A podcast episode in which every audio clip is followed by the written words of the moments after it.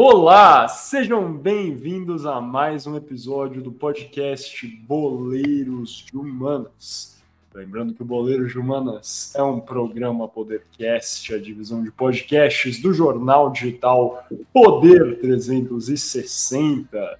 Estamos aqui hoje nessa nossa gravação em pré-jogo, modo 100% focado na final da Copa do Brasil. Estamos gravando hoje na terça-feira, dia 19 de setembro, a final que será no domingo, dia 25, agora me fugiu, é dia 25. 24. Não, é? não, eu tô ficando doida, dia 24, não é mesmo? É, dia 24 às 16 horas teremos aí o jogo de volta da final da Copa do Brasil entre São Paulo e Flamengo. São Paulo venceu o primeiro jogo dessa final, jogado no dia 17 de setembro de 2023 no Maracanã, 1 a 0 para o São Paulo no jogo de ida. O São Paulo venceu fora de casa, agora chega ao Morumbi para o jogo de volta e com essa vantagem que é muito importante, mas não definitiva ou definitiva, Guilherme Ribeiro Paturi? Alô, Miguel, alô, Franco, bom dia, boa tarde, boa noite, cara ouvinte, seja lá de onde você estiver escutando nesse mundo mundial. Acertei hoje a entrada, gente. Nos últimos dois episódios eu errei a minha entrada, agora acertei. É... Cara, eu acho, eu não quero ser. Que aqui, se eu falar o que eu acho, vão falar que Guilherme, não sei o quê, pé feio, tá zicando. Eu não vou falar o que eu acho. Mas eu acho que São Paulo tem uma vantagem importante, tá? Eu acho que eu acho que São Paulo tem tudo para levar esse título. Evidente, tem um jogo de volta. O Dorival já falou que não é para entrar de salto alto, não é para aí, né, achando que já ganhou, que não, de fato, não tem nada ganho. É, mas é isso, cara. Acho que São Paulo tem tudo para ganhar esse título, levar isso para casa ou segurar ali qualquer empate, né? Já é uma vantagem imensa. Uh, então é isso. É, é, eu vou declarar aqui minha torcida para o São Paulo Futebol Clube. Já falamos aqui mais uma vez. Meu pai é São Paulino. É, tenho meus amigos aqui de bancada, Gabriel Franco, Miguel Rodrigues também. Caso alguém não soubesse, são São Paulinos. então fica aí minha torcida para o, o tricolor paulista. Nem dá para perceber que a gente é São Paulino aqui, relaxa. é que um torcer é um problema imparcial, cara. É um problema que a gente não revela, não revela os times. Não somos identificados. É, exato. É verdade, é verdade isso, cara. É, e Franco, você, cara, o que, que, você tá achando? Faça a sua análise rápida antes de começar, cara. Cara, é, eu prefiro não fazer minha análise, prefiro me abster de análise, é, porque na Copa do Mundo eu fiz muita análise deu muito errado, né? É, principalmente quando foi para a seleção do Brasil, né, no caso. Então, para o time que eu torço, prefiro não me abster. Eu estou apenas convocando algumas forças do Rio aqui para me ajudarem nessa jornada aqui, né? Ficou faltando a do Botafogo, cara. Rapaziada do Botafogo me manda camisa aí que, é que a gente usa também. É, Tem uma coca mas... de 3 litros aí, cara? Hã? Tem uma coca de 3 litros aí, cara? Por que, cara? Acabou o gás igual, cara. Ah, é, não, não, não. Não vamos falar do Botafogo. Eu confio no time do Botafogo, tá, cara? Eu confio no time. Que nem eu confio no time de fusão amigos botafoguenses, oh, amigos botafoguenses, antes que, que role mais xingamento, porque a galera do Vasco já xingou a gente aqui no Boleiro de Manos. Olha eu aqui com a camisa do Vasco. Brincadeira amistosa aqui. Podem mandar a camisa do Botafogo pro Franco, então, para não rolar essas rusgas. O Gui hoje que tá com a camisa do Dinamo Zagreb. Aí, do Dinamo Zagreb. Onde está a única pergunta que não quer calar é onde está a cortina de Guilherme Ribeiro Paturi? A cortina, o Miguel falou semana passada que estava na, tá na minha carta, numa caixa aqui em casa, e o Miguel falou: o Miguel não vai estar lá, de fato não está lá. É, aí, vocês vão perceber, até o final desse episódio vai passar uma hora, uma hora e pouco, vai escurecer aí no Canadá e vai mudar o cenário do Guilherme Ribeiro Paturi. É uma coisa clássica. Clássica. Mas é isso, então, galera. Esse episódio gente já falou, é um pré-jogo para a final entre São Paulo e Flamengo. Vamos conversar hoje sobre a história da Copa do Brasil, por que começou esse campeonato, inclusive no nosso episódio passado, né, sobre o Brasileirão e a história do Campeonato Brasileiro como um todo. Falamos brevemente sobre isso, sobre como surgiu a Copa do Brasil, então vai ser uma espécie de retrospectiva um pouco mais profunda aí é, dessa etapa da fundação da Copa do Brasil. É, Para quem não ouviu também o episódio passado, depois que terminar esse, corre lá, tem uma escutada que ficou muito bacana também. É, em seguida, a gente vai entendendo toda a evolução financeira da Copa do Brasil. Aos que não sabem, desde 2013, assim, a Copa do Brasil é, vem crescendo é, vertiginosamente em termos de relevância financeira, com prêmios cada vez maiores para as equipes que vão avançando de fase. Inclusive, o campeão no domingo, né? Vocês provavelmente estão ouvindo isso aqui na sexta ou no sábado, às vezes até no domingo antes do jogo, né? Se preparando aí, fazendo um churrasquinho em casa, estão ouvindo aqui.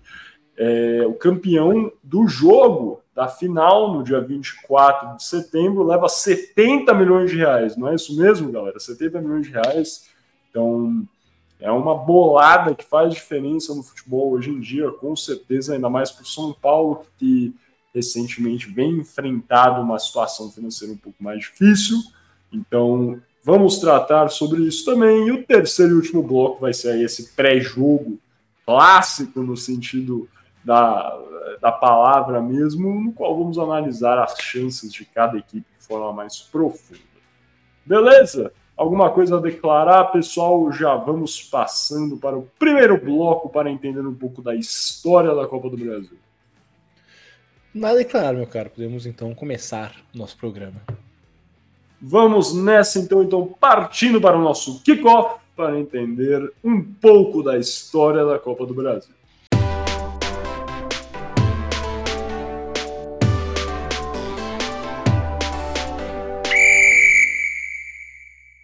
Muito bem, estou começando aqui o nosso kickoff. Lembrando sempre que você está ouvindo o podcast Boleiros de Manas, um programa Podercast, a divisão de podcast Jornal Digital Poder 360.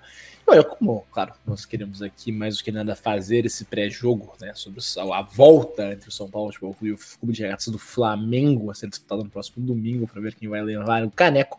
Eu vou passar aqui uma explanação breve, né, para a gente já entrar aqui no nosso pré-jogo sobre a história da Copa do Brasil. E interessante a gente falar da Copa do Brasil, porque o primeiro episódio do Belo de Humanas foi sobre a. Bem, sobre o Covid, né?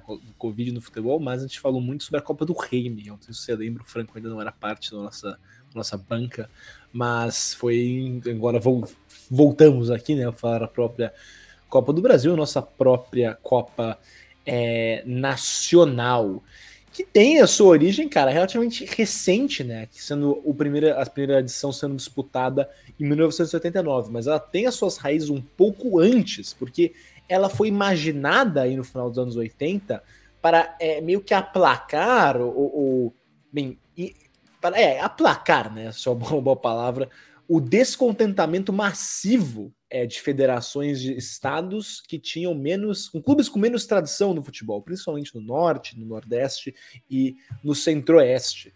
É, porque foi no ano é, de 1987 que o Campeonato Brasileiro diminui é, barbaramente. E também é criada a Copa União, né, que só reunia os grandes clubes de futebol. Isso deixava muitos clubes menores é, bem sem, sem campeonato fora o estadual e sem chance de disputar times com mais tradição fora do estadual também. Então, por exemplo, um clube de Alagoas, por exemplo, o CSA, talvez seja um mau exemplo, porque o CSA Valtimenta está na série atualmente, mas digamos o CSA não pode não, não tinha na época nenhuma chance grande de enfrentar o São Paulo, por exemplo, é, devido à diminuição do Campeonato Brasileiro e o fato de que não existia uma Copa Nacional unificando todos os clubes.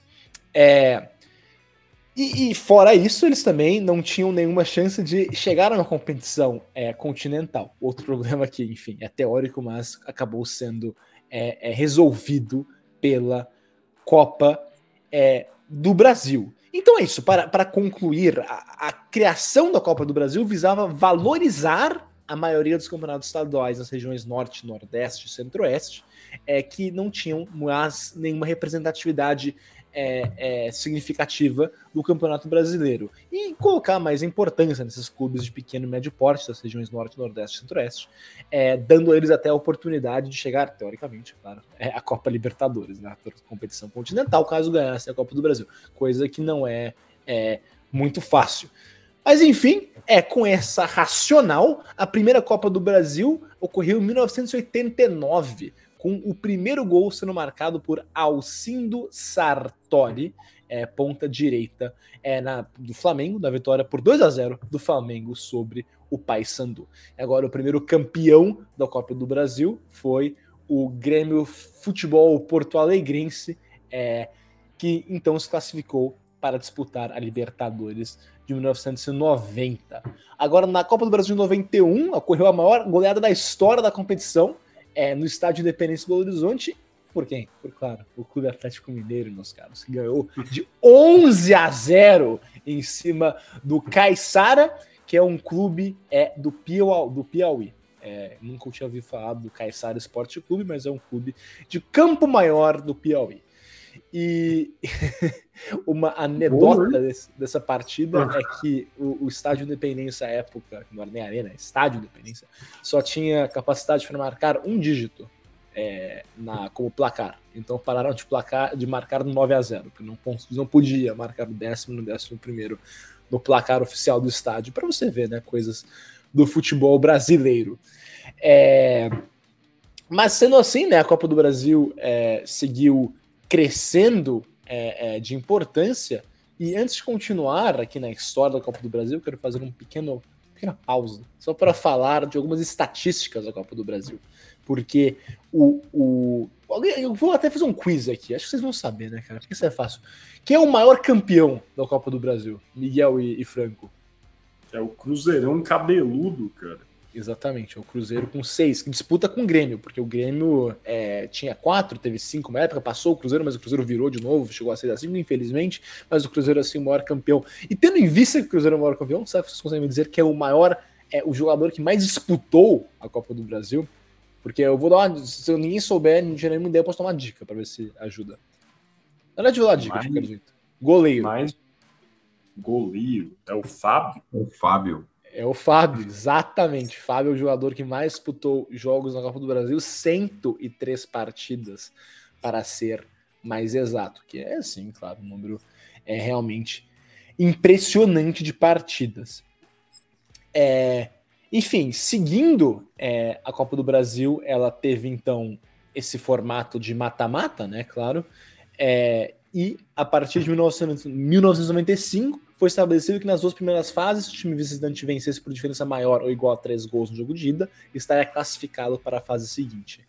É, e no ano seguinte, em 1996, foi estabelecido que a doença, que a diferença necessária para se qualificar como visitante no jogo de ida seria de dois gols. E mas ambas as regras são aplicadas só até 2016. Não sei se vocês lembram que eu lembro muito do Atlético no jogar contra o Atlético Acreano e ganhando só de 1 a 0 tendo que trazer a partida de outro Belo Horizonte, coisa que era comum na época. Mas acabando, acabava desvalorizando né, os times menores. O que vocês acham, meus caros? Vocês acham que foi bom que aboliram essa regra?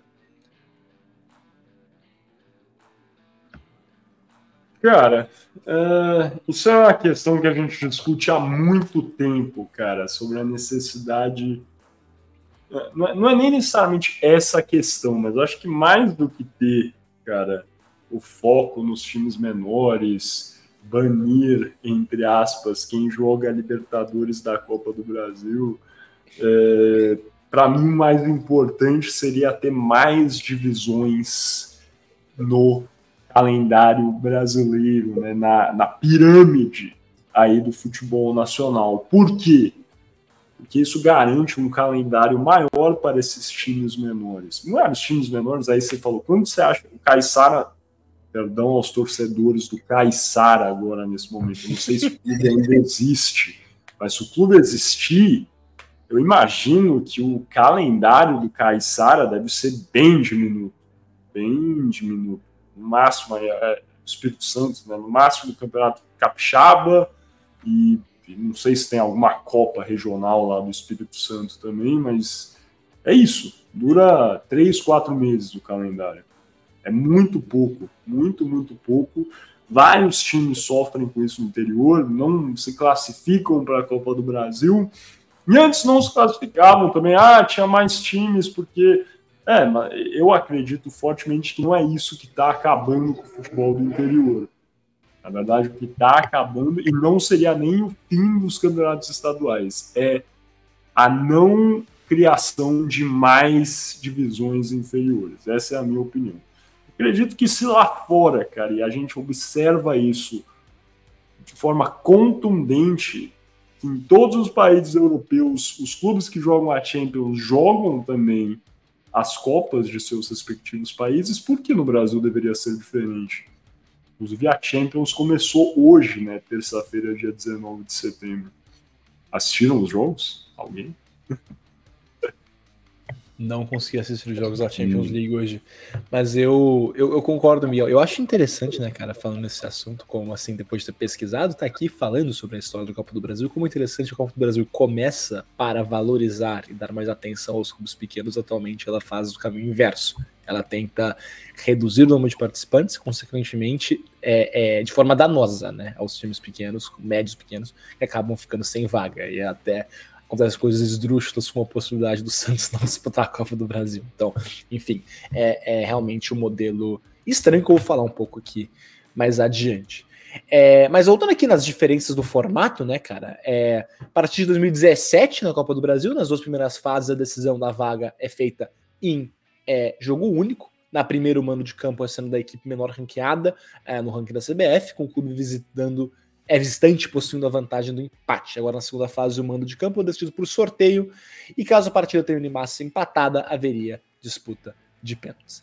Mas a partir de 2013 a competição ela, ela cresce bastante, sendo disputada por 86 equipes é, entre os meses de março e novembro. E nesse novo formato, 80 clubes disputam um mata-mata até restarem somente 10 clubes, que se juntam nas oitavas de final aos 5 clubes que disputaram a Copa Libertadores da temporada, como o Miguel falava, segregava os clubes né, que disputavam a Copa Libertadores é, na temporada, né, na temporada que, que Estados Unidos disputaram a Copa do Brasil, e é, ao melhor colocado da Série A do Campeonato Brasileiro, que não se classificava para a Libertadores, esse, único, esse último podendo ser substituído pelo quinto colocado do Campeonato Brasileiro.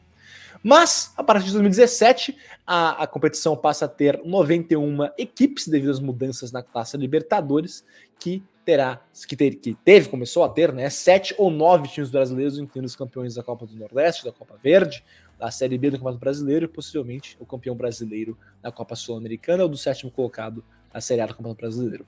Nesse novo formato, 80 clubes disputam mata-mata, até restarem cinco clubes que se juntam nas oitavas de final aos sete ou nove clubes que tiveram disputado a Copa Libertadores, mais o campeão da Copa do Nordeste, da Copa Verde, da Série B do Brasileiro e do campeão brasileiro da Sul-Americana ou do sétimo colocado da Série A, que não se classificou para a Libertadores. Então, como você vê essa, essa mudança da Libertadores, que foi de G4 para G6, uma discussão, né, cara, que a gente podia ter aqui um dia sobre essa expansão da Libertadores, é, afetou diretamente é, a Copa do Brasil.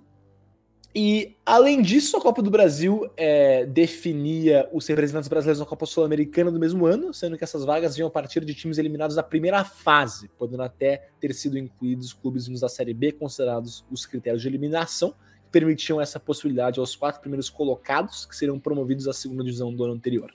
A partir de 2017, então, a competição não daria mais vagas para a Sul-Americana. Então, meio confuso, mas enfim, esse era o regulamento da Copa do Brasil. É, mas desde 2021, os times da Libertadores e os outros classificados automaticamente entraram na disputa a partir da terceira fase, que é imediatamente anterior às oitavas, com os demais times precisando vencer duas fases para chegar a essa terceira fase. Então deu uma pequena dificuldade para os times que disputavam a Libertadores, que antes caíam direto nas oitavas.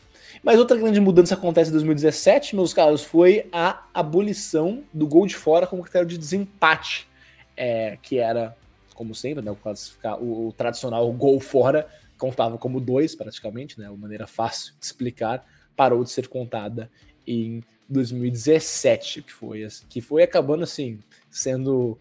Eu lembro que muito bem na época, que eu acho que teve um jogo entre o Fluminense e o Corinthians, e o Fluminense empata o Corinthians, se tivesse gol fora de casa, teria passado, mas o Corinthians acabou passando. É, o segundo jogo com o próprio Atlético Mineiro é, na Libertadores, que também acabou com isso. Isso até. Eu vou lançar essa pergunta antes de continuar, porque agora eu fiquei interessado na opinião de vocês, meus caros. Eu, eu gostava do gol fora, eu achava válido o gol fora valer por dois, mais ou menos. O que vocês acham? Vocês acham que, que agora não existe nenhuma, né? Não existe nem Libertadores nem na Copa do Brasil. O que vocês acham dessa mudança? Discordo, craque. Eu, eu acho que o gol fora, cara, é, por mais que ele valorize a equipe que faça gol em território visitante, e eu digo isso meu time tendo feito um gol no Flamengo na final da Copa do Brasil no Maracanã e levando o resultado de 1 a 0 debaixo do braço para o Morumbi. é, eu acho que ele não necessariamente prova que uma equipe ela foi mais eficaz do que outros, os placares são empatados, por mais que fazer gol fora de casa, é, se você fez um gol fora de casa, o time não fez gol fora de casa, e você acabou empatando em placares, parece que você teve um desempenho melhor do que eles, porque você marcou gol nos dois jogos.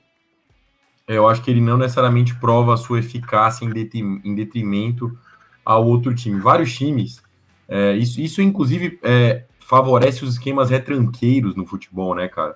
Que, por exemplo, se um time faz, se o time joga o primeiro jogo em casa, faz 1 a 0 no outro jogo, ele vai tentar segurar até a morte dele fora de casa. E se ele faz um gol, um time tem que fazer três gols em cima de um time que às vezes coloca 11 jogadores é, dentro da, da grande área, até o, o técnico vai lá para defender, catimba pra caramba. Eu sou favorável a não não regra do gol fora de casa, que eu acho que ela ela auxilia o anti-futebol. Não sei se vocês concordam comigo. Miguel, o que você acha disso, meu caro? Eu não gosto também do gol fora de casa, cara. Acho que é bem isso que o Franco falou. Tudo bem, ah, em tese é mais difícil realmente ganhar fora de casa, tudo bem, mas segue sendo um resultado bom. Você venceu no agregado, isso vai fazer uma diferença, né? Só não faria, inclusive, é isso, né? Efetivamente, é, favorece a criação de uma estratégia específica focada nisso. A Champions também aboliu essa regra, se eu não me engano. Sim, aboliu a regra. Coisa que eu. Culpa do Atlético de Madrid. É, exato. Uma coisa que eu simplesmente detesto é final com jogos de ida e volta. Odeio essa prática que é existe ainda na Copa do Brasil. Não existe em algumas outras, aliás, eu acredito que na maioria das Copas nacionais da Europa, Copa do Rei, FA Cup, não tem essa prática. O Brasil ainda tem. Acredito que focando no espetáculo, o pessoal vai querer acabar com isso nos próximos anos. É a minha previsão mas não sei, veremos. Seria, serão cenas do próximo capítulo, mas para mim, final é final, é um jogo.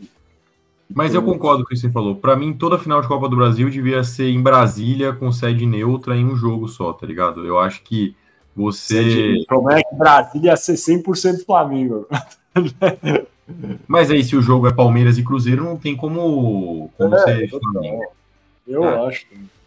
Para mim, tinha que ser em Brasília, cara. Isso o, é uma, o Guilherme Papuri gosta do jogo de ida e volta. Eu, eu, eu sou uma pessoa, cara, eu vou, eu sou aqui um, um saudosista. Ele, ele é um saudosista. velho, cara. Eu ele é o último dos românticos do ele, ele queria a Copa União, com mata-mata no Campeonato Brasileiro. o Gui não vê o jogo de celular, não. Ele, ele, ele, ele ouve o jogo no radinho de pilha. No radinho de pilha, apertura é. e, e, clausura, o okay? Não, mas aqui, agora falando sério, é, eu fui convencido. Eu era, eu era contra. Eu era contra a a final, a final única na Libertadores, fui realmente contra. Atualmente sou mais a favor. Eu só achava na época, cara, uma questão mais assim, mais, mais econômica, social. Eu acho que a América Latina é um continente muito grande. Eu achei que era uma cópia muito da Champions, um continente mais rico e menor, onde era mais fácil os torcedores viajarem, se locomovendo para uma sede neutra. Então eu achava que na América Latina não ia funcionar. Mas o tempo me provou, me provou errado, né, cara? Porque me provou errado, essa frase em português, estou trazendo português do inglês como estranho. Mas, é, enfim, estou errado. É, e, e eu digo isso, cara, porque a minha preocupação era a seguinte: ok, o, o torcedor médio do Palmeiras não vai conseguir pagar um voo para ir para Montevideo ver a final contra o River Plate, maravilha. Só que o, o preço do ingresso no Allianz Parque também torna isso proibitivo. Então, assim, ah, seria proibitivo de qualquer maneira.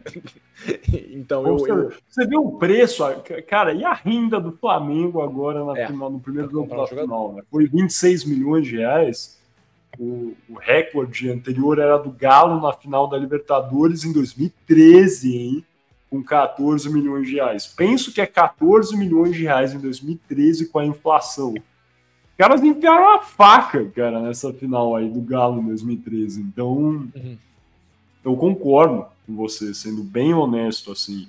E é lógico, a final lá em Montevideo vai ser caro, o ingresso vai ser caro, vai ser difícil chegar lá. Total, aí eu concordo. Tem algumas particularidades mesmo aí, mas eu acho que agrega no fator festa, assim, leva turismo para a cidade.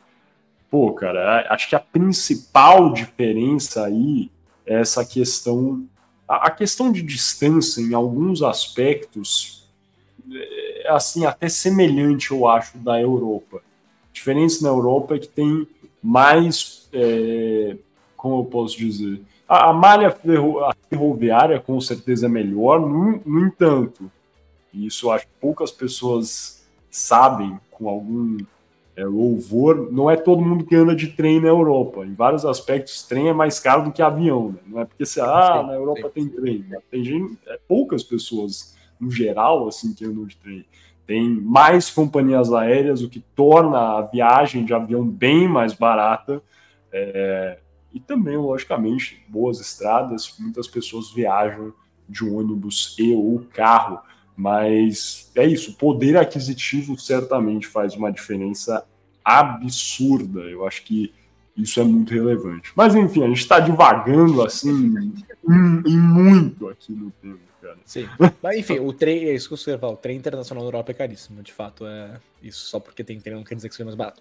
Mas é, voltando então para a Copa do Brasil, eu, eu sou. Eu continuo, mas eu agora, de voltando, mudei de ideia sobre a final única, eu acho válida a final única, mas eu ainda sou contra não ter gol fora de casa. Eu gosto do gol fora de casa. Você vê, eu volto. O último romântico, né, cara? Eu vejo cenas do, da bomboneira lotada, metendo aquele gol, é, levando para cá os resultados segurando. O Abel que falava melhor. Como é que ele falava? Melhor, per, melhor empatar fora do que, do que ganhar em casa. Uma coisa louca, assim, enfim mas não tem mais essas, essas coisas lindas do futebol, nem na Copa do Brasil. É, mas então, querido, só para terminar o bloco, eu vou tentar aqui o melhor para explicar a nova Copa do Brasil, que vai entrar em vigor a partir do ano que vem, que é uma coisa meio complexa, mas eu vou sempre fazer aqui o meu melhor. É, porque o novo escritor acaba com o ranking da CBF, e a Copa do Brasil agora vai, vai contar com 80 clubes das 27 unidades da federação escolhidos através dos campeonatos estaduais ou de torneios regionais, conforme a distribuição de vagas para cada unidade da federação. É, mas terão ainda 10 vagas dadas pela CBF, aliás, desculpa, 12 vagas dadas pela CBF, 10 delas sendo fixas e 2 delas variáveis. Vou começar então pelas fixas. As 10 vagas fixas são as seguintes: o campeão da Copa do Brasil do ano anterior, o campeão do Brasileirão do ano anterior, o vice-campeão aliás, do segundo ao sexto colocado, então, segundo, terceiro, quarto, quinto, sexto colocados do Campeonato Brasileiro do ano anterior, a Série A, tudo isso, definitivamente. É, o campeão da Série B do ano anterior, o campeão da Copa do Nordeste do ano anterior, o campeão da Copa Verde do, do ano anterior. Esses 10 clubes, então, garantidos na Copa do Brasil.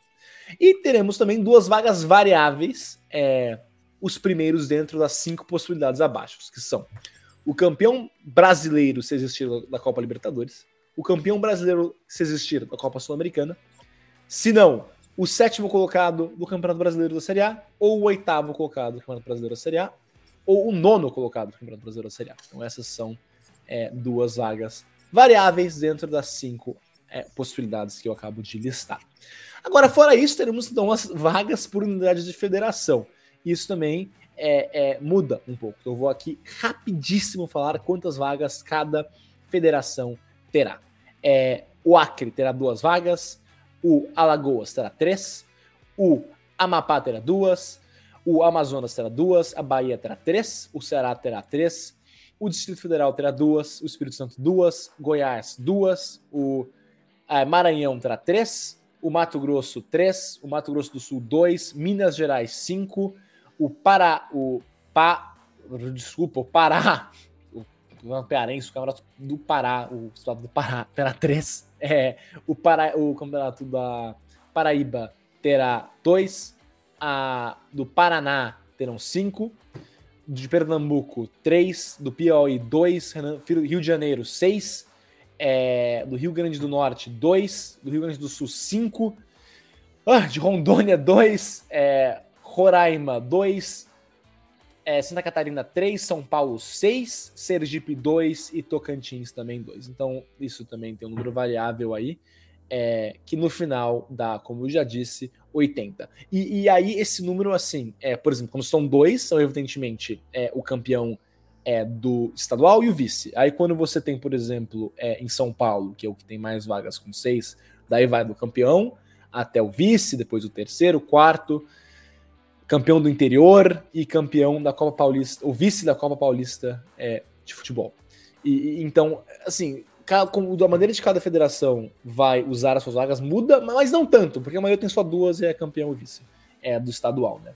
Então é dessa maneira que, que será organizado de agora em diante Copa do Brasil. Eu não sei se vai dar muito certo isso, né? Enfim, é, acho que vai ter vários problemas, acho que vai acabar não, não enfim, não colando tão bem, por, por, excluir muitos clubes. A Copa do Brasil, como eu expliquei no começo, foi criada para ser uma competição inclusiva e acaba aqui excluindo os, os, clubes pequenos que mais precisam da exposição, mais precisam da Copa do Brasil. Lembro muito do caso em 2019, 2020, quando o Atlético Mineiro é eliminado pelo Afogados de Engazeira. Afogados. Goleiro de boné. É o time do goleiro do boné, cara. O, o, o é, galhofa à parte, o, o, Afogados pegou o dinheiro da premiação e construiu um CT. Então, assim, esses clubes então, precisam muito. O Afogado hoje em dia é tipo da série D ou da série C, né? Exatamente, cara? exatamente. Eu acho, e essa vitória. Absurda essa vitória foi importante para o clube. Então, assim, é, excluir os clubes que mais assim, precisam da visibilidade e mais podem ganhar com a premiação na competição me parece uma coisa absurda, como a gente já discutiu até alguns episódios atrás e falou um pouco hoje. É, mas, enfim, essa é a minha opinião. Meus caros, acabo então aqui sobre a história da Copa do Brasil, mas só antes de terminar, terminar aqui com umas outras estatísticas que eu guardei para o final. É, porque queria dizer que o maior campeão da Copa do Brasil é ninguém menos que Roger Machado, lateral, hoje técnico com quatro títulos. E o maior artilheiro é ele, Frederico Tavares, o Fred, com 37 gols. É, e tivemos também 16 vencedores distintos é, da Copa do Brasil. Já fomos o maior campeão, que é o Cruzeiro Futebol Clube. Mas em segundo lugar temos, já também já comentado, o Grêmio Futebol Porto Alegrense, seguido pelo Flamengo e Palmeiras, com quatro títulos cada um o Corinthians com três e o Galo com dois. Depois o Galo temos Fluminense, Inter, Cap, Vasco, Santos, Sport, Criciúma, Juventude, Santo André e Paulista de Jundiaí com um título cada um.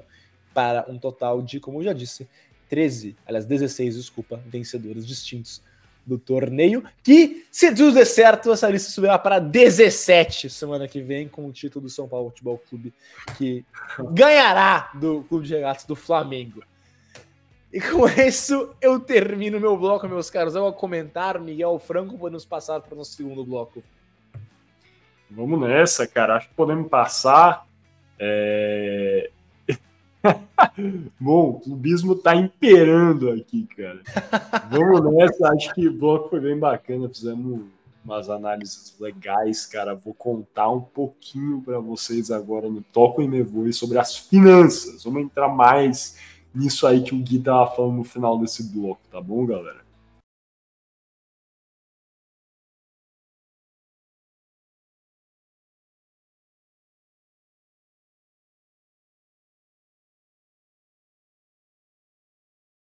Olá, sejam bem-vindos novamente ao podcast Boleiros de Humanas. Lembrando que Boleiros de Humanas é um programa Podercast, a divisão de podcasts do jornal digital Poder 360. Estamos dando início aqui ao nosso Toco e Meboi nesse episódio especial da Copa do Brasil, aqui gravado no dia 19 de setembro de 2023. Sou Miguel Galucho Rodrigues, gravando diretamente de São Paulo, com Guilherme Ibro Paturi de Toronto e Gabriel Franco de São Paulo também. O Gui já apresentou um pouquinho para vocês da história da Copa do Brasil e terminou né, o nosso kickoff, começo do Boleiro de Humanas, tratando aí um pouco sobre as finanças desse campeonato. É, a gente viu, né, o Gui contou aí o caso do Afogados, que acabou se reinventando e crescendo bastante como um clube depois de é, passar de fase. Isso tem se tornado comum, na verdade, quando clubes menores conseguem avançar, vários têm saltos em rendimento após as premiações é, de milhares ou às vezes até milhões de reais, dependendo da fase. O que é importante saber é que a partir de 2000, acredito que 2013, né, com a entrada dos clubes da Libertadores na Copa do Brasil, a competição começou a ganhar um pouco mais de atenção. Em 2013, para quem não se lembra, foi o Flamengo que foi campeão aquele ano. É, em 2014, em seguida, quem ganhou, Gui? Em 2014 ou 2015? 2014, mano. 2014 ficou Atlético Mineiro, cara. Quando o raio caiu no mesmo lugar duas é, vezes. Estava cara. Então, o Clube Atlético Mineiro ganhou em 2014, na sua primeira Copa do Brasil. E para vocês terem uma ideia, esse é o segundo ano que um time da Libertadores estava jogando a Copa do Brasil. O Galo, inclusive, tinha sido campeão da Libertadores de 2013, então, logicamente, estava classificado para a de 2014 e venceu a Copa do Brasil. O Galo, ao vencer a Copa do Brasil em 2014, ganhou uma premiação de 6,2 milhões de reais. 6,2 milhões de reais, corrigidos pela inflação, não, hoje em dia não é um valor necessariamente baixo, para ser honesto. Precisa fazer a conta aí na calculadora, Gui ou Franco, façam enquanto eu vou falando aqui, enrolando, mas a verdade é que não se compara com a premiação que o Flamengo e o São Paulo é, podem receber é, neste próximo domingo, dia 24 de setembro de 2023. O campeão da Copa do Brasil pode embolsar até 88,7 milhões de reais levando em consideração né, aí as premiações das fases anteriores. O Galo recebeu 6,2 por tudo. 3 milhões foi o prêmio da final. 3 milhões, tudo bem, 2014, corrigidos.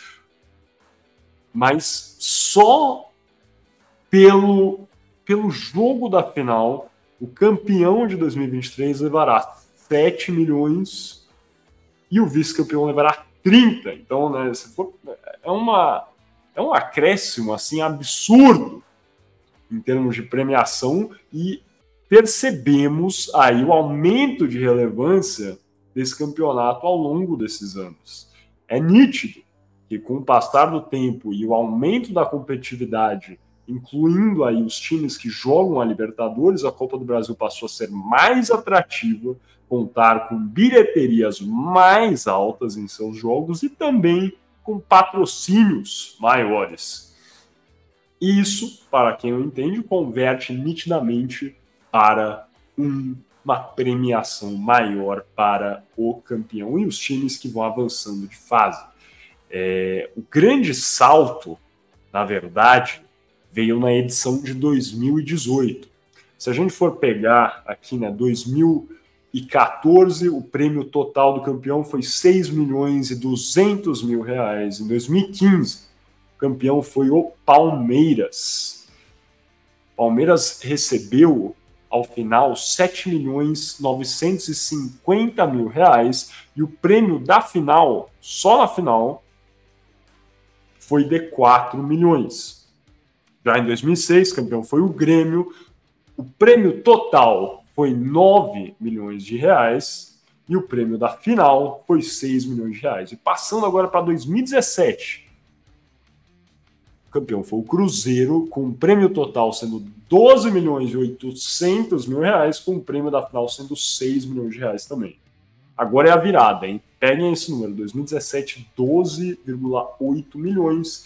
Em 2018, campeão também foi o Cruzeiro, foi bicampeão da Copa do Brasil, e o prêmio pulou para 61 milhões e 900 mil reais, sendo o prêmio só do jogo da final em um valor de 50 milhões pelo jogo. Isso em 2018, né, considerando aí que tivemos aí um acréscimo e da inflação um valor gritante, né, altíssimo.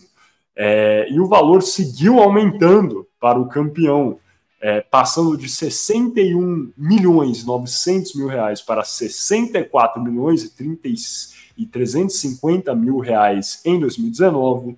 Depois, em 2020, passou para 66 milhões e 900 mil reais em 2020. 2021 para 71 milhões e é, 150 mil reais Em 2022, 76 milhões e 800 mil reais. E agora, em 2023, chegamos a 88 milhões e 700 mil reais. É um acréscimo assim absurdo, pessoal. É, o que, vocês acharam? É, agora perguntando para vocês aí, é, Franco, Gui, que foi o fator mais determinante para o acréscimo de valor. Se a gente for pegar o que o Galo ganhou em 2014, 3 milhões de reais, estou falando só pela final, hein? e comparar com o que o Flamengo ou o São Paulo podem vencer no domingo, agora dia 27 de setembro, 70 milhões de reais, isso é um aumento, para vocês terem ideia, superior a dos 2 mil por cento em termos de premiação. Dá para contratar muita gente, hein, cara? Dá, dá para é que ele já aposentou agora, mas se não dava para ter aumentado o salário do Hernanes, não é mesmo, Franco? Cara, é, eu sempre fui favorável a aumentar o salário do Hernandes, porque para mim ele é ídolo máximo, assim, salvou o São Paulo do rebaixamento tenebroso que a gente ia ter, marca negativíssima. É, mas assim, cara, minha opinião, é, minha opinião vai mais no âmbito publicitário e eu acho que de venda de cota. Quando você tem a, uma competição como a Copa do Brasil, ela é muito mais restritiva do que uma competição como o Campeonato Brasileiro. Então, por exemplo, os clubes eles têm que tapar as marcas dos patrocinadores deles dentro do próprio estádio. Eles têm que assinar um regulamento no qual eles comprometem a cumprir com a carga de ingresso para a CBF, é, utilizar em ações comerciais com seus patrocinadores. A CBF pode colocar no banco de reserva, de reserva dos clubes a marca do, do patrocinador da competição, é, que nem ela faz atualmente é, com a Betano. Então, é, de diversas maneiras que a, a, a CBF consegue explorar o, a Copa do Brasil. Quando você vê o Campeonato Brasileiro, o âmbito do Campeonato Brasileiro, você não consegue fazer isso, porque o Campeonato Brasileiro não pode permitir isso. Afinal, seriam 38 rodadas, ia ser um trabalho operacional gigantesco e os clubes com certeza não topariam isso, né? Eles topam a Copa do Brasil e a Libertadores porque são menos jogos, e a Libertadores também porque não tem muito o que fazer, porque a Comembol ela é a entidade mais é, autoritária do planeta, na minha humilde opinião. É, e aí, quando você faz comparativo de, pô, cara, vou virar patrocinador master da Copa do Brasil, por exemplo, você tem uma série de propriedades que você consegue explorar que você não consegue explorar no Campeonato Brasileiro. Então, quanto mais propriedades há serem exploradas é, no mundo das negociações, mais dinheiro você vai ter que desembolsar para poder colocar teu nome em algum lugar. Então, é por isso que a Copa do Brasil ela é mais atrativa do que o Campeonato Brasileiro.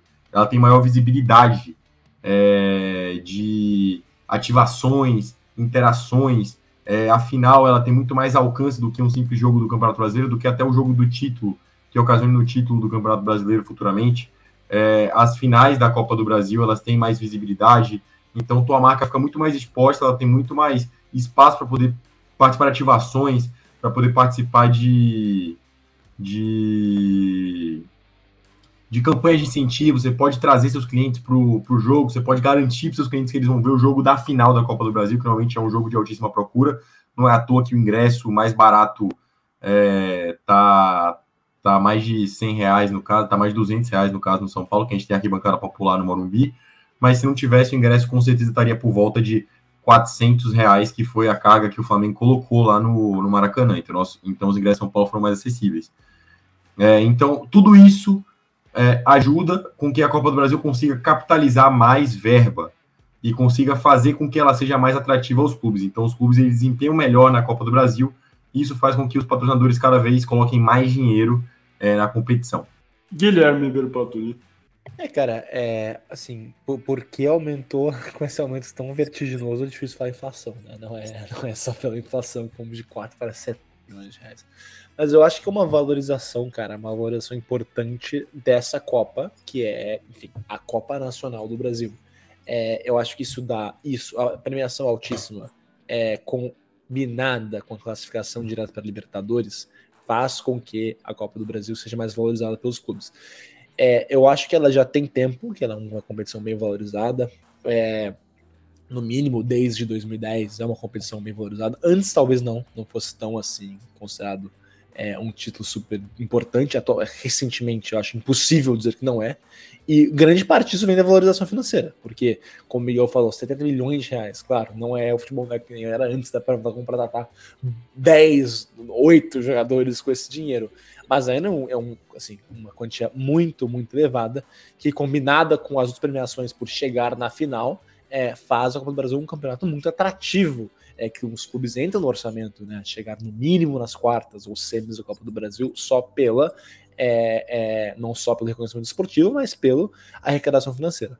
Então, eu acho que, claro, é muito importante valorizar a nossa Copa Nacional, porque, enfim, não rivaliza em, em, em, esportivamente, mas rivaliza como importância nacional, como a Copa do Rei, como a FA Cup, como outras Copas é, é, em outros países com tradição futebolística, mas não, de novo, não rivaliza esportivamente, mas rivaliza com matéria de tradição, como importância nacional. Então eu acho que isso foi todo um, um, projeto para fazer a Copa do Brasil ter uma relevância muito grande, que eu acho importante, cara. Eu acho que como a Copa do Rei, como a FA Cup, a Copa do Brasil tem que ser valorizada e tem que ter essa importância. Isso passa muito pela é, é, quantidade recebida é, financeira.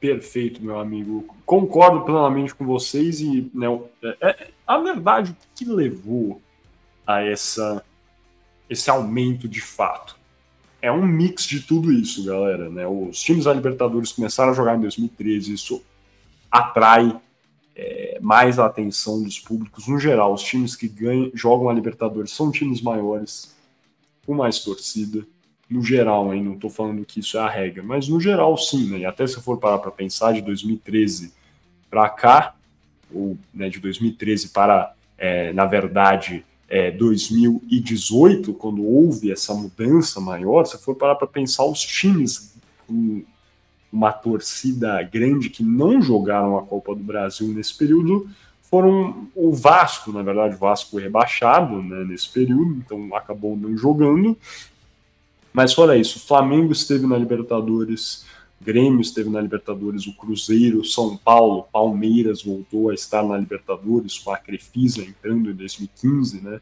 Então, os times com grandes torcidas, o Corinthians também esteve na Libertadores, foi campeão brasileiro algumas vezes nesse período.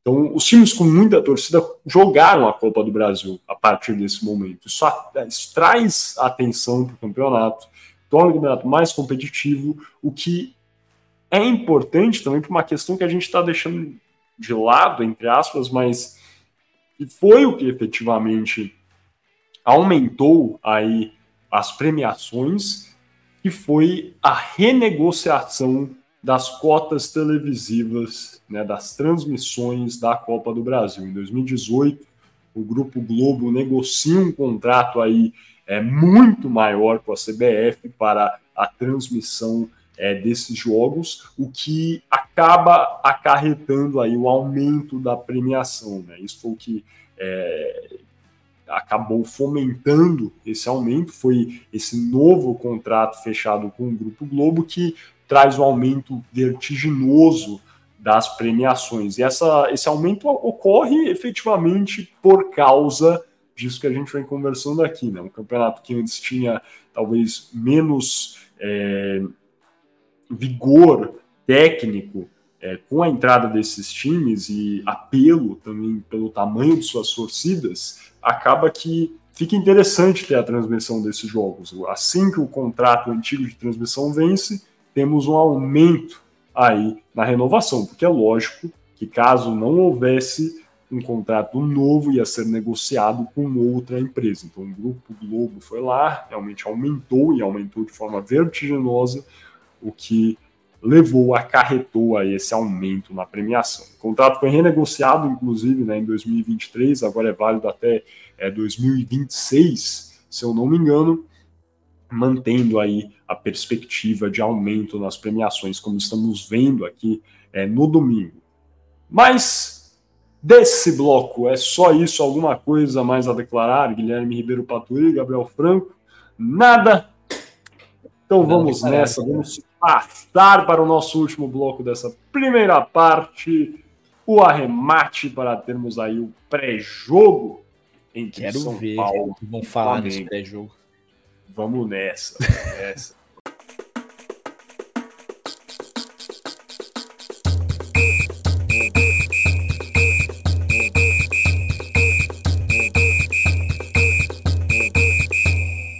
Muito boa noite a todos que nos escutam. Eu sou o Gabriel Franco e sejam bem-vindos ao Arremate, no qual eu irei fazer um breve aquecimento, um warm-up com vocês para este, é, para este jogo, esse clássico do futebol brasileiro, São Paulo e Flamengo, que ocorrerá no domingo, dia 24 do 9, às 16 horas.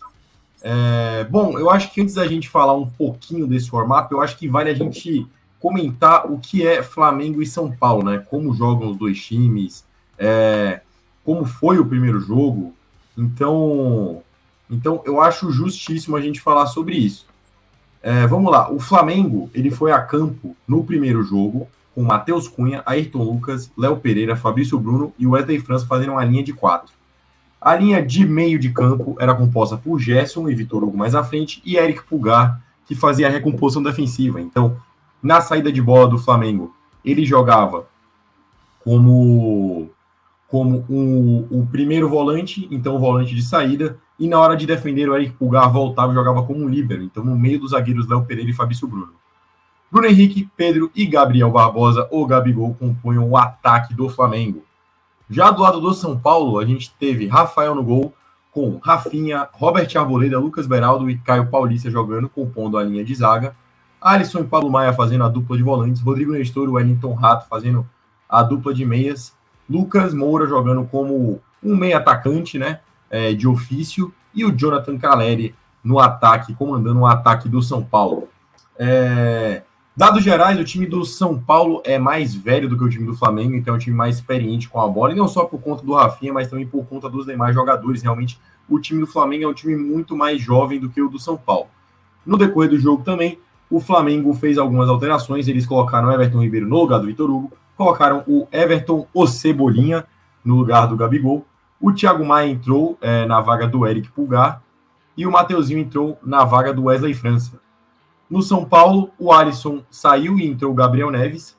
O Michel Araújo entrou na vaga do Rodrigo Nestor. O Luciano entrou na vaga do Lucas Moura. O Wellington entrou na vaga do Caio Paulista. E o Juan entrou na vaga do Wellington Rato já no final do jogo.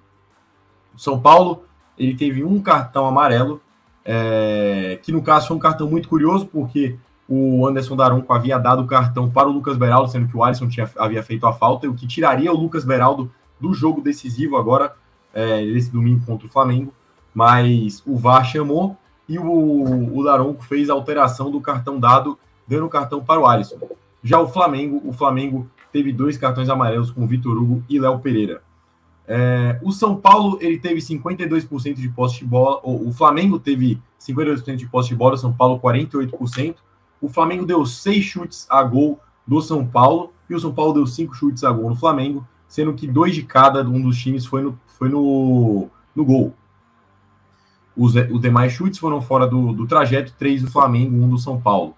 É, o São Paulo teve mais ações de bloqueio a chutes do que o Flamengo, do São Paulo foram 2 a 1 de escanteio, o São Paulo teve mais escanteios que o Flamengo com 4 a 3 São Paulo teve dois impedimentos, o Flamengo nenhum. O Flamengo cometeu 18 faltas no jogo, o São Paulo 15, então um jogo bem faltoso, com 33 faltas, bem digno de uma final de Copa do Brasil, né? Porque a gente sabe que os jogos no Brasil são jogos mais, mais faltosos, mas com pouco número de cartões, apenas três cartões, sendo que dois amarelos para o Flamengo e um para o São Paulo.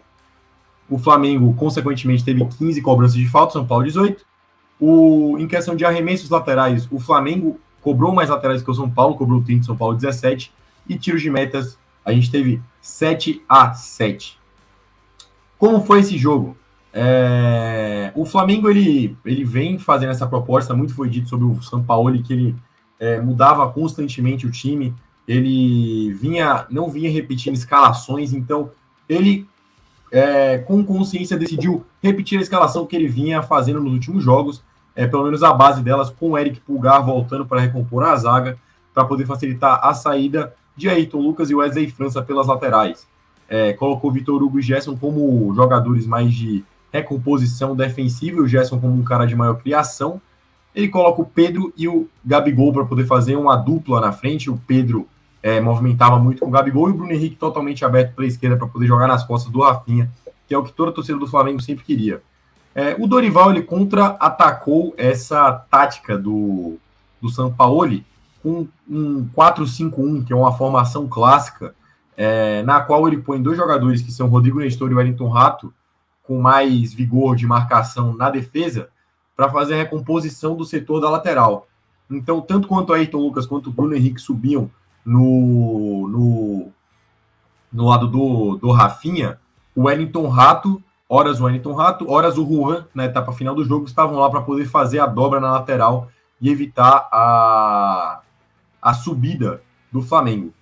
É, fora isso, o Flamengo também teve muita dificuldade né, no, na sobrecarga que teve no meio de campo, porque o São Paulo ele acabou recuando muito o Eric Pulgar e o Ayrton Lucas e o Wesley França eles, eles faziam funções mais à frente, então você acabava sobrecarregando muito o Eric Pulgar nas funções defensivas centrais. Então você tinha muito o Lucas Moura passando e o Eric Pulgar tendo que acompanhar, e com o Wesley França e o Ayrton Lucas mais à frente, causava uma certa liberdade tanto para Rodrigo Nestor quanto para o Wellington Rato pelas laterais de campo.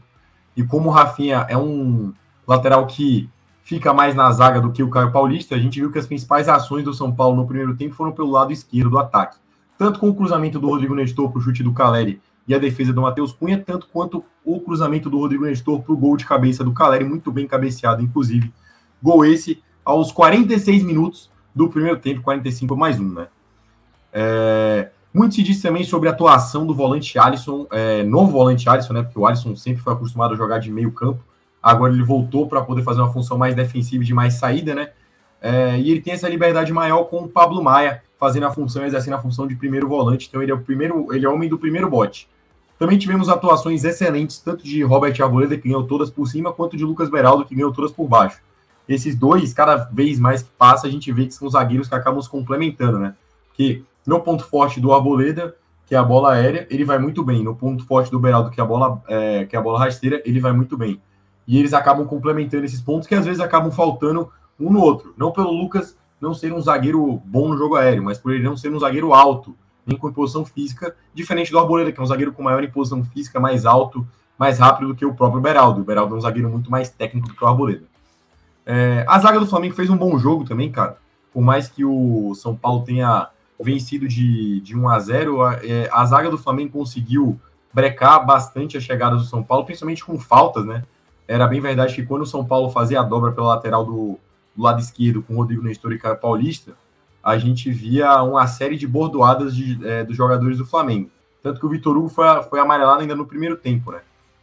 É, foi um jogo mais de pouca criação do Flamengo, que eu acho que o, o São Paulo tentou corrigir no segundo tempo com a entrada do Everton Ribeiro no lugar do Vitor Hugo, não só por conta do cartão amarelo dado ao Vitor Hugo, mas para poder dar mais criatividade e gerar mais, é, mais liberdade para o Bruno Henrique tentar correr nas costas do Rafinha.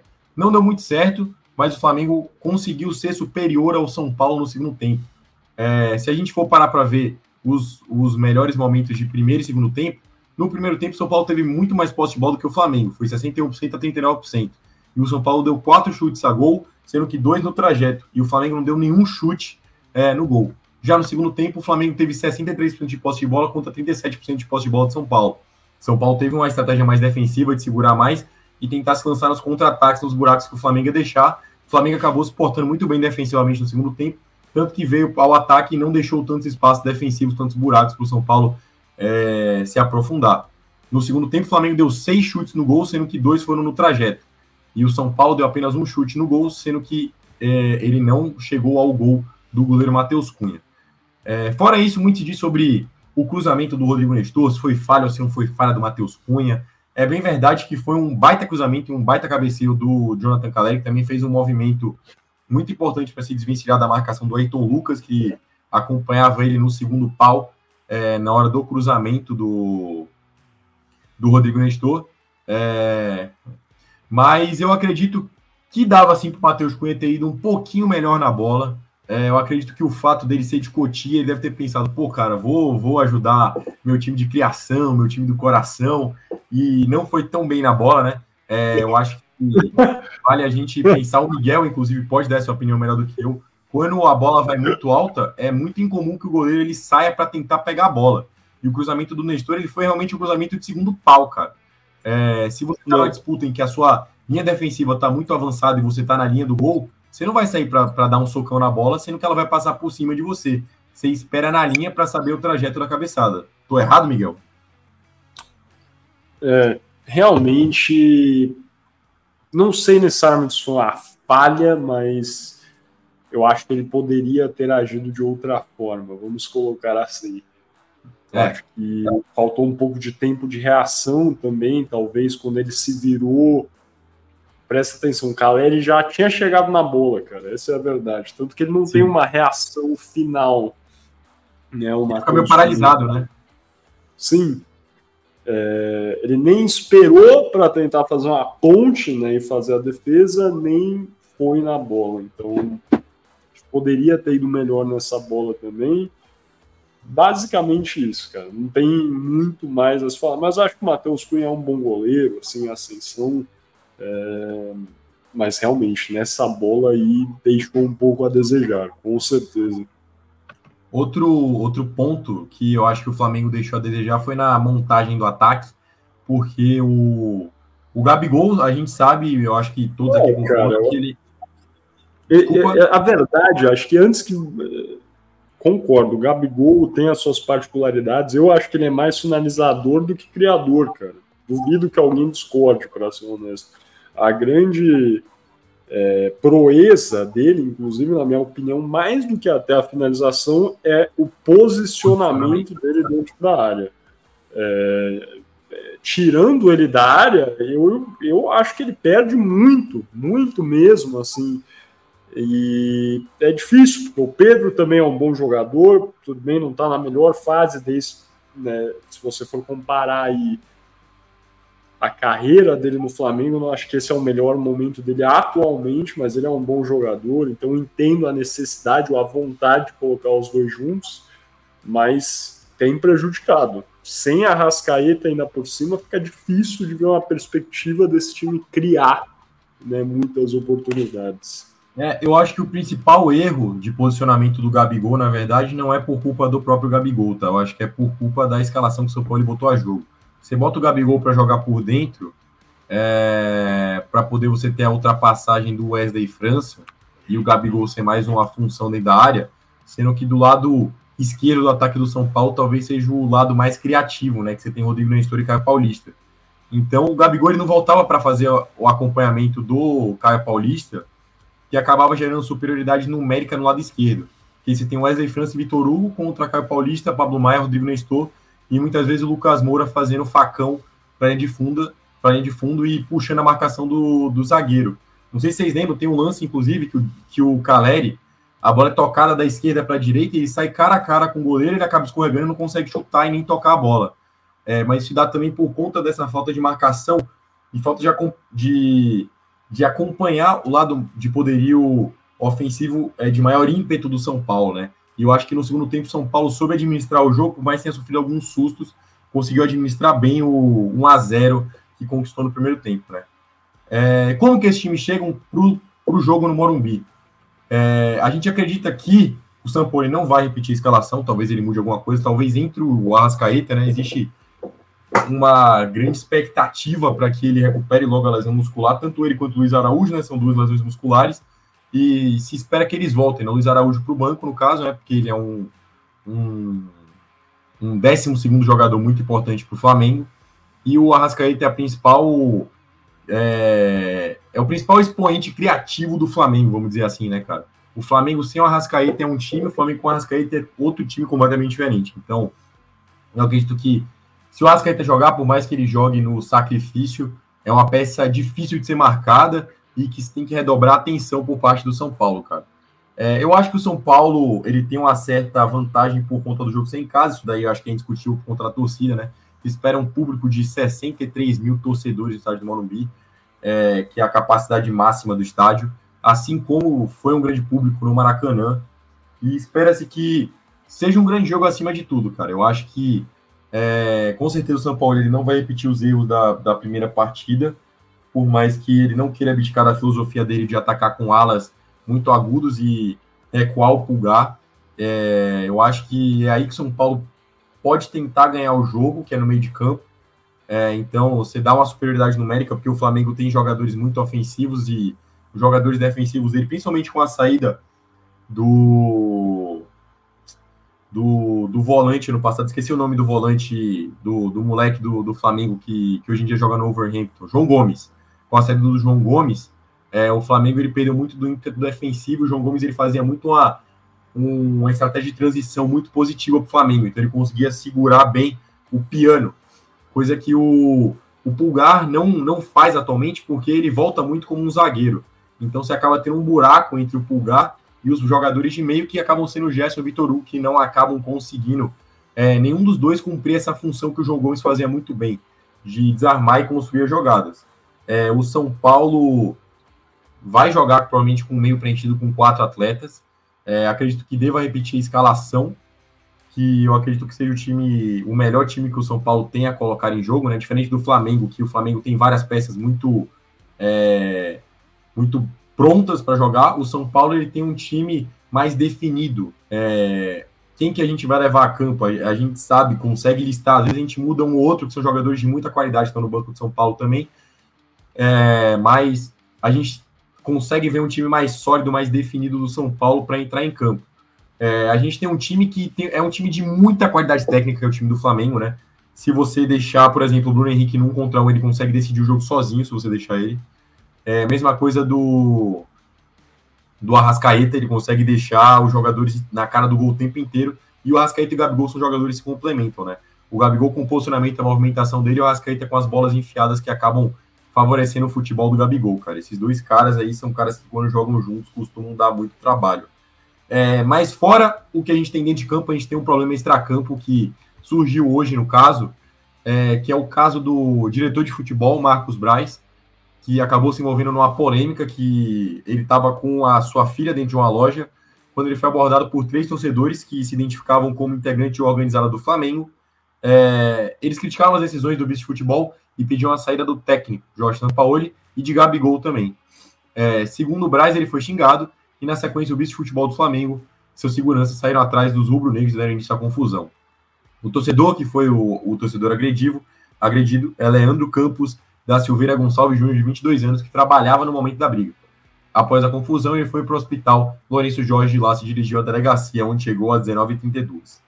É, de acordo com Alexandre, que é amigo do entregador que protesta em outro vídeo com o Fabrício, outro torcedor, ambos começam a reclamar com o Braz em tom de conversa. Depois da manifestação de ambos, Leandro foi até o local e cobrou o dirigente. Alexandre explica que Leandro disse é, que Leandro disse o seguinte: manda ele, que é o Sampaoli, embora, seu otário. A partir disso, conta que eles andam por cerca de 10 metros é, e dois seguranças agridem seu amigo Leandro. Essa matéria é uma matéria que eu acabei de escrever, que saiu no Globo Esporte, que é um veículo de notícias esportivas. É bem verdade que a notícia já repercutiu dentro dos jogadores do Flamengo. É, no clima interno, os jogadores eles ficaram meio assustados com a notícia, eles estavam a caminho de Goiânia quando receberam a notícia, eles estavam é, no tráfego aéreo. Então, esse é mais um clima de tumulto que novamente integra a comissão do Flamengo, já é a terceira briga no ano do é, envolvendo jogadores do Flamengo. A primeira foi Gerson com Varela, depois Pulgar e, e preparador físico de Jorge Sampaoli, e agora o Marcos Braz com torcedores. É, então, acaba tumultuando um pouquinho o ambiente interno do Flamengo, que também tem que lidar com o desgaste de duas viagens seguidas, né? Porque eles saem do Rio, vão para Goiânia, e de Goiânia agora eles vão, eles vão viajar para São Paulo. Provavelmente devem fazer a viagem no sábado para chegar no domingo para jogar direto, sem nem treinar pelo território paulista. O jogo no domingo. Jogo no domingo deve fazer 36 graus, o que é um fator positivo para o Flamengo, visto que é mais acostumado a jogar com o sol é, escaldante do Rio de Janeiro, no caso, né? É, São Paulo costuma jogar em clima mais ameno por conta da média de temperatura anual. Então pode ser é, que o Flamengo ele consiga estar mais inteiro, chegar mais inteiro para o segundo tempo do que o São Paulo. Assim como a gente viu no jogo do Rio, nos, no qual os jogadores do São Paulo acabaram é, se cansando muito, se desgastando muito no primeiro tempo, não só com ímpeto e poderio de marcação, mas com, com o calor que era muito evidente. Tanto que aos 27 minutos do primeiro tempo ocorreu uma parada técnica para a reidratação dos jogadores. É, então, esse é um quesito que pode atrapalhar também o clima, visto que a gente está passando por uma onda de calor muito forte no Brasil, não só em São Paulo, mas em diversas outras capitais e em outros lugares também que não são capitais, no caso interior, dentro do Brasil. Gui, Miguel, mais alguma consideração sobre o que deve ser esse jogo, a final entre São Paulo e Flamengo? Pode começar, Gui. É, querido, é, eu acho que o Franco realmente é, tocou em muito, cara, tocou até no clima, porque de fato está um calor eu não sei, né? Eu li, eu li que são um calor absurdo no Brasil, uma frente de calor absurda que irá afetar São Paulo. É, eu li que pode chegar, não sei se isso era um, um, mapa do estado, né? Não sei se na cidade de São Paulo, mas São Paulo, algum lugar em São Paulo vai chegar a mais de 40 graus. Então, isso é uma, é uma loucura, né, cara, em mudança climática em curso. É, mas, assim, eu, eu, vou falar aqui o básico, né, que eu acho, minha opinião mesmo, até complementando um pouco do que o Franco falou, é, é, e o que eu falei no começo, que é óbvio, São Paulo tem uma vantagem importante, ganhar de 1x0 no Maracanã lotado, não é, assim, não é se, se desprezar, claro, entendo ou, e também concordo em falar que nada está ganho, que tem muito jogo pela frente, que são mais 90 minutos, ok, mas eu acho que não se pode desprezar o que foi o jogo no Maracanã, é, em primeiro lugar. É, o São Paulo entrando em campo com a vantagem do empate é importantíssimo, dá uma vantagem assim monumental para o clube, agora sem nenhum clubismo.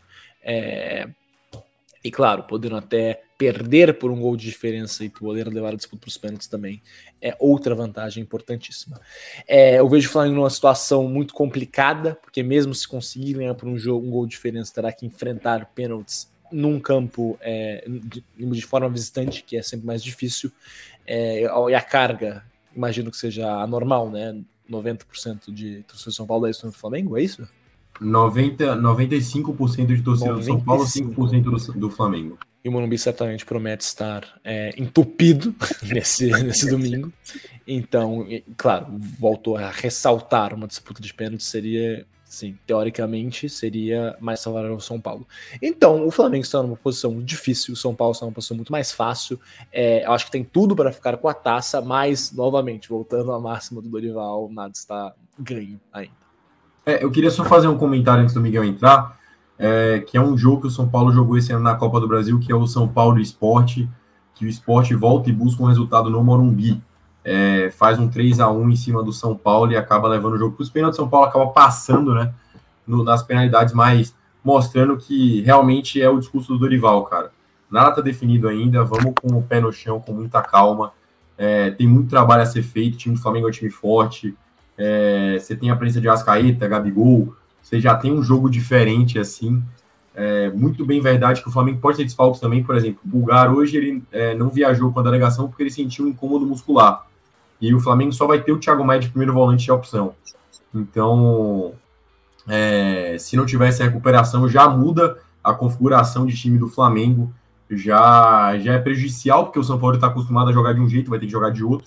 Porque o Thiago Maia ele faz uma função que no campo é a mesma do Pulgar, mas taticamente é muito diferente, então muda também como o Flamengo joga taticamente, como ele se posta ofensivo e defensivamente. Então a gente tem outros quês aí que que interferem no, nessa, nesse segundo jogo da decisão. Sim, só antes do Miguel claro. entrar, Miguel, só para só terminar o que eu tava falando, que eu pensei agora, enquanto o Franco falava. É, cara, eu acho, eu acho assim, impressionante o Flamengo, cara. O Flamengo parece um clube que vive em crise. É uma coisa incrível, assim. É, é, a, a, crise que o Flamengo enfrenta esse ano, eu acho uma coisa assim. Desculpa o linguajar mais, mais coloquial, mas uma coisa bizarra. Eu, eu não consigo entender um clube que, cara, assim, eu, eu entendo que o Flamengo faz muito investimento, que tem o legal de 2019, que sim, é um clube campeão que sempre quer estar ganhando, mas, cara, o Flamengo está em quarto lugar do Campeonato Brasileiro, só um ponto atrás do terceiro colocado e a cinco atrás do segundo, assim, ficar com título acho difícil realmente, mas o Flamengo está bem no Campeonato Brasileiro, está na final da Copa do Brasil, é, foi eliminar a Libertadores, claro, isso foi um golpe duro, mas, assim, francamente, o Flamengo está na crise que está, eu acho uma coisa louca, é, e isso faz com que o entre muito, muito mais assim, é, é, de forma muito mais fraca nessa final. É, o Franco falou que o Marco Braz quebrou o pau com o torcedor no shopping da Gávea. Assim, isso é o tipo de coisa que vai fazer o clube que já estava na posição difícil, estar numa posição ainda mais difícil no Morumbi no domingo. E são coisas evitáveis, né, cara? Isso passa por muita coisa com a decisão do São Paulo. Aliás, a decisão do Vitor Pereira treinar o clube no começo do ano, a troca pelo São Paulo, que é uma pessoa difícil, é um treinador excelente, mas é um, um caráter difícil no, no, à beira do campo. É, toda a questão do soco no Pedro, e que não, não aconteceu nada, né? O treinador ficou, o cara que deu o soco ficou, o Pedro ficou, enfim. Cara, é isso. Eu acho que o Flamengo, assim, é, não, não tirando o mérito de São Paulo, mas o Flamengo, de muitas formas, principalmente no extracampo, cavou a própria cova. é, com certeza, eu acho que a situação no Flamengo já esteve melhor, para dizer o mínimo. já esteve mais calma, Gafi. É, já esteve mais calmo. Não pode, não pode se dizer que está um ambiente ameno no Flamengo. É... Pô, cara, três brigas efetivamente num espaço-tempo aí de o quê? Três meses? Se tanto. É muita coisa, cara, muita coisa mesmo. Então, é, o ambiente está conturbado, a torcida reclamando de alguns jogadores, do São Paulo, as coisas no extracampo favorecem o São Paulo, por mais que tenha um extracampo também que possa favorecer o Flamengo, a tensão, sabe, o torcedor do São Paulo aí efetivamente não conquista um título relevante desde 2012 com a Sul-Americana e pode ter um impacto, a torcida do São Paulo que tem sido assim uma fiel escudeira ao longo é, deste ano e de vários anos agora é, com o clube do Morumbi, é, terá de performar bem também no domingo para que o clube vença. É, uma coisa que poderá afetar é sim a onda de calor. Tem alguns jogadores que são relevantíssimos para essa partida. É, tem que ver, o Arrascaeta vai voltar em qual estado? Se ele voltar mais ou menos, o calor certamente vai impactar. Outro jogador que é chave nesse confronto, logicamente, Lucas Moura. O Lucas, com calor, não rendeu tão bem no Maracanã igual pode render. As escapadas, ele estava muito bem marcado, mas deu para perceber que ele estava nitidamente cansado por causa do calor. É muito mais difícil correr, né, abafado. Então, isso dificulta. Ele é um jogador de explosão. Se a situação tiver nesse nível, ele vai ter que depender muito mais do coração do que da cabeça. Quem entendeu essa referência pegou a visão aí de um dos maiores momentos do Lucas Moura em sua carreira. Mas eu acho que é isso. Alguma coisa mais a declarar, pessoal? Eu peguei a referência aqui. Coração, cara, Resposta do coração, cara. Fechadíssimo, pessoal. Então vamos fechar aqui essa primeira parte. Lembrando vocês que a gente tem a segunda parte aqui desse episódio, onde a gente vai ter o nosso shootout, que é aquele jogo rápido de perguntas e respostas sobre o que conversamos hoje.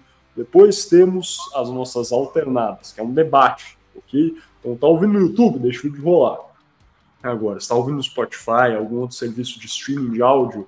Clique em cima embaixo do lado para ouvir a segunda parte, terminar esse nosso pré-jogo aqui do Boleiro de Humanas, edição especial final da Copa do Brasil 2023. Beleza? Até daqui a pouquinho.